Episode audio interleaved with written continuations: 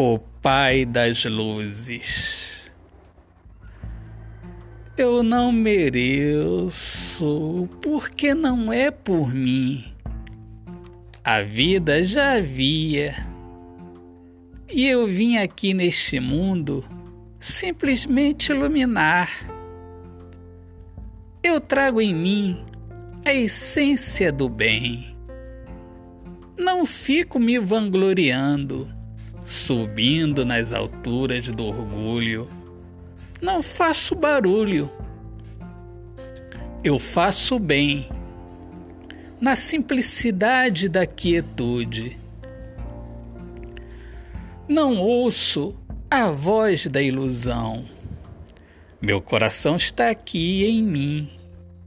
Deixa ele quietinho. Eu não percorro as estradas distantes do medo. Eu estou sempre junto ao Pai, o Pai das luzes, que traz para mim a vida, a vida maravilhosa de não se perder, de aprender, aprender com as horas tristes e depois seguir porque o mal não é eterno.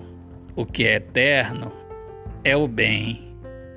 Autor, poeta Alexandre Soares de Lima.